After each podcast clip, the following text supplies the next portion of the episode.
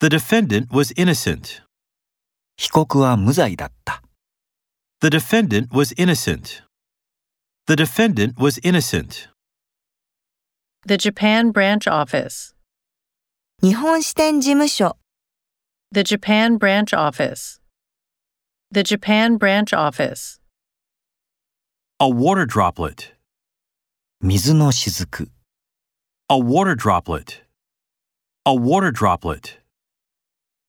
spend one's childhood in London, 子供時代をロンドンで過ごす、 spend one's childhood in London, spend one's childhood in London, The particles of light.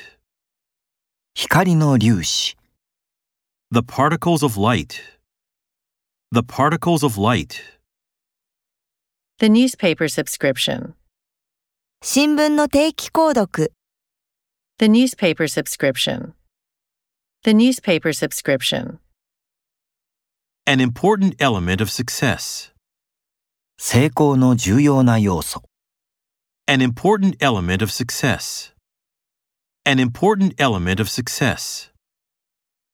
the largest dinosaur yet found, これまで見つかっている最大の恐竜、 the largest dinosaur yet found, the largest dinosaur yet found.